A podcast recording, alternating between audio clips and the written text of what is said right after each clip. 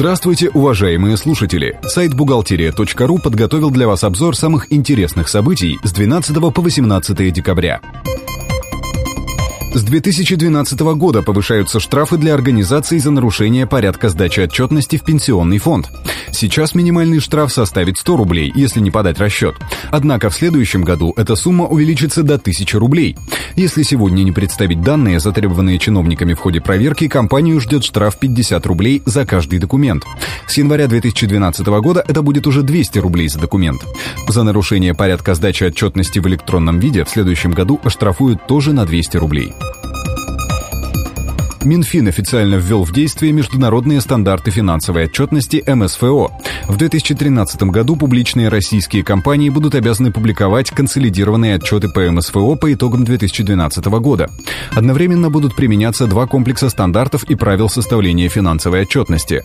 Это международные стандарты финансовой отчетности для консолидированной отчетности и российские стандарты бухгалтерского учета для организации как таковой.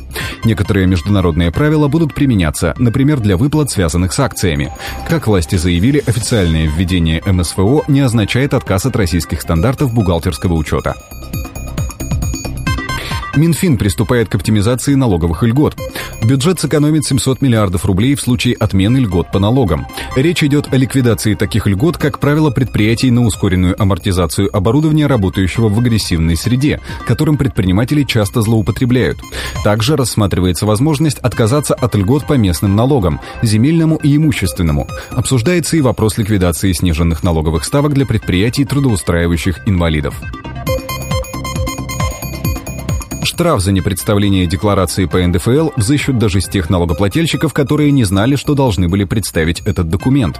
Минфин пояснил, что незнание налоговых обязанностей не освобождает от штрафа в тех случаях, когда речь идет о сдаче декларации по форме 3 НДФЛ.